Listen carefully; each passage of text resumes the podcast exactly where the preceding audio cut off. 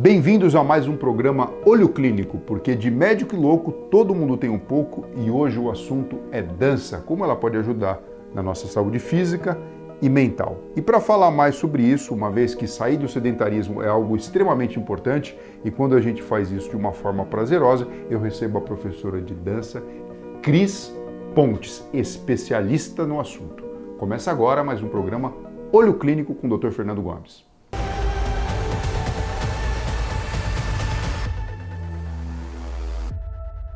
Cris, muito bem-vinda e obrigado pela sua participação. Muito obrigado, doutor. Cris, há quanto tempo você dança? Ah, essa resposta eu sempre dou assim, eu nasci dançando. Acho que eu comecei a dançar antes de nascer.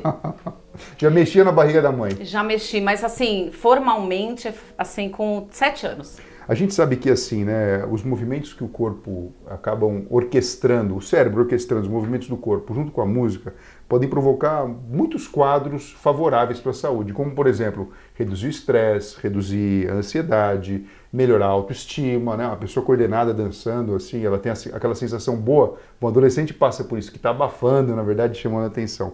Você percebe isso nas suas alunas? Totalmente. E outra coisa, eu percebo é, o senso de comunidade, de estar lá em grupo. Isso dá uma satisfação para cada um, assim, que é impressionante. E a gente consegue organizar as nossas emoções dançando. Eu tenho certeza disso, que a gente se cura ao longo de uma aula, de um encontro com, com dança. Agora, quando a gente fala de dançar, você pode imaginar, né? Você pode dançar sozinho, você pode dançar em grupo ou você pode dançar acompanhado, não é verdade? Tem diversos estudos que já comprovaram também que quando uma pessoa ela começa a cuidar da parte física, do corpo físico, da parte psíquica, da psicomotricidade, né, que é esse equilíbrio que existe entre a mente, entre o equilíbrio do corpo, ao orquestrar o próprio movimento, ela tem um maior controle emocional. E isso é muito bom, porque a gente está falando aqui de redução de ansiedade, de controle do estresse, de planejamento e até mesmo de satisfação pessoal. A partir do momento em que a dança ou qualquer exercício físico ela passa a despertar o prazer, a emoção e o sentimento de satisfação, ela estabelece uma relação vinculada afetivamente e principalmente com a sua autoestima, que é isso que você falou, que você nota isso nas suas amigas. Né?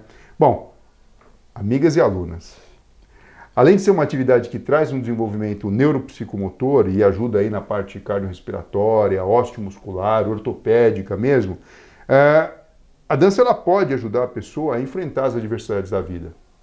Por exemplo, vencer a timidez, conseguir na verdade se posicionar, porque muitas vezes a pessoa não fala muito, mas o próprio posicionamento dela numa reunião pode demonstrar respeito, atenção, até mesmo proatividade. Bom, dito isso, tem tudo embasamento neurocientífico, uh, quem pode começar a praticar a dança e como dar o primeiro passo?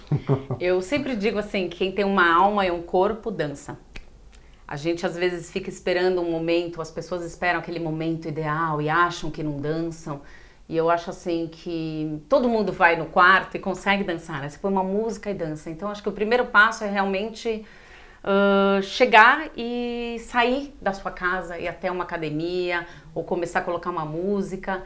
E o primeiro passo não é tão difícil quanto a gente imagina. Às vezes uma amiga te leva, às vezes você entra no YouTube, descobre alguma coisa, mas assim, você tem que.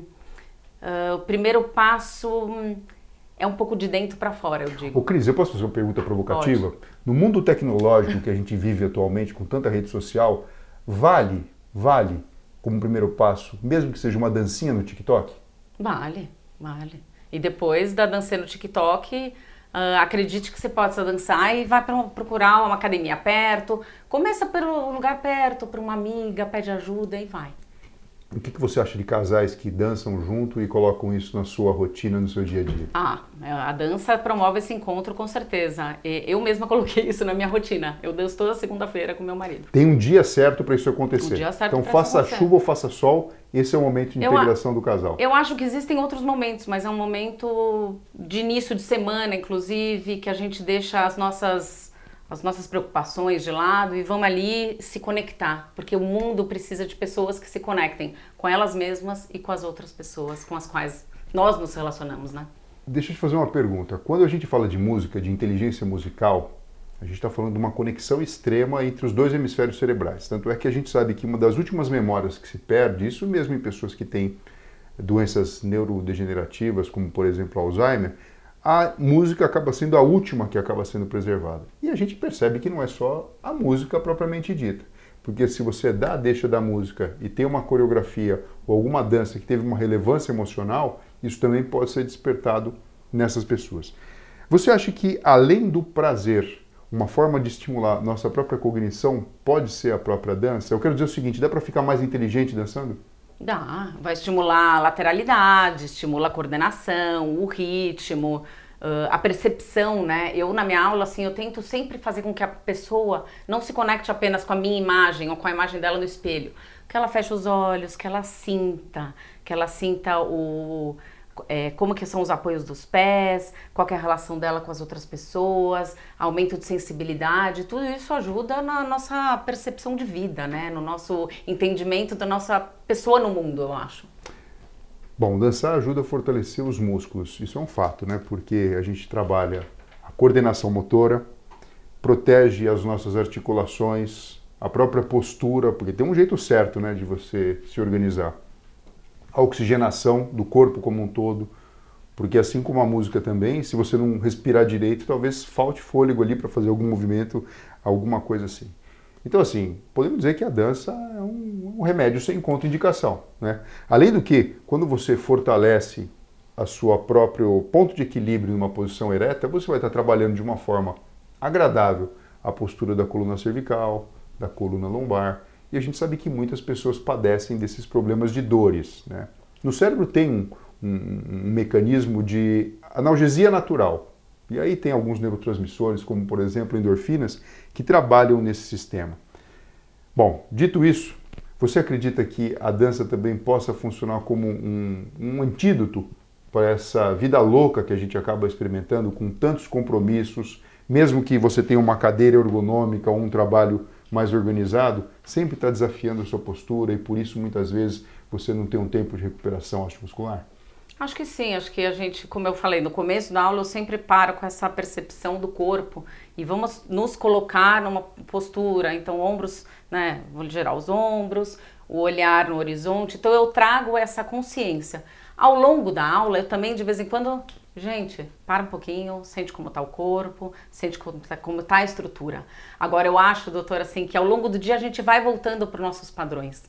Então, também é sempre importante a gente tentar, e eu falo para elas, tentar de vez em quando durante o seu dia, dar uma recapitulada do que você fez na aula, o que você fez no encontro, e buscar também outras formas de, de ajuda para se reorganizar, que a gente realmente vai se desorganizando. Agora, Cris, tem idade para começar a dançar? Ah, imagina.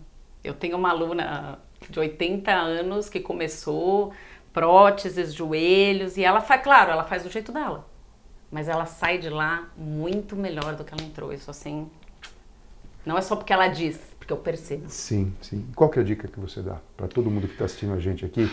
Uma mensagem final é, inspiradora. Porque, porque veja, é, que dançar faz bem, você está aqui comprovando tudo isso, né? E quem já experimentou isso em alguma situação, numa festa, já. Mas nem todo mundo se permite ter essa festa todo dia. Como permear isso? Como trazer isso para perto da vida? Eu acho que assim, é, não demore para levantar e buscar uma, uma academia, um lugar para você poder se expressar com o corpo. Todo mundo uh, se beneficia com certeza disso. E eu acho que, vou pegar um exemplo, né, principalmente os homens, que eu vejo que crianças, meninos dançam muito e de repente começam a parar porque não pode, porque não deve. E assim, toda vez que vem um homem na minha aula, eu fico muito feliz, porque a diversidade também é maravilhosa. Então, vá, experimente. É, não, não fica achando que você não consegue. Você consegue e vai ser, tenho certeza, mais feliz. Certeza. Cris, muito obrigado pela sua participação. Achei legal isso que você falou aí, do, principalmente dos homens, muitas vezes por causa de um preconceito é, natural. Só uma coisa lembrando de um recorte nosso, que é história brasileira, né? Dizem que Lampião gostava muito de dançar, você sabia? E eles dançavam primeiro com as carabinas, né? Era com as Sim. próprias armas, né? E depois, quando veio Maria Bonita e as mulheres pro cangaço, isso mudou um pouquinho. Mas acho que assim, fica aqui um comentário provocativo, justamente para quem está assistindo a gente e às vezes fala: não, eu tenho vergonha, isso não é para mim. E o depoimento que eu acho que a gente pode deixar aqui é que isso pode melhorar a sua autoestima, pode melhorar a sua postura, não só falando em termos da dança como cultura propriamente dita, mas também na sua própria vida de relação. Com certeza. Cris, obrigado pela sua participação. Obrigada. Obrigada. Pessoal, a gente fica por aqui. Compartilhe esse vídeo, traga mais dança para sua vida, segundo o que a professora Cris Pontes nos ensinou, e escreva seus comentários. A gente vai estar aqui ligadinho, assistindo e complementando todas as suas dúvidas. Um beijo no coração e ótima semana.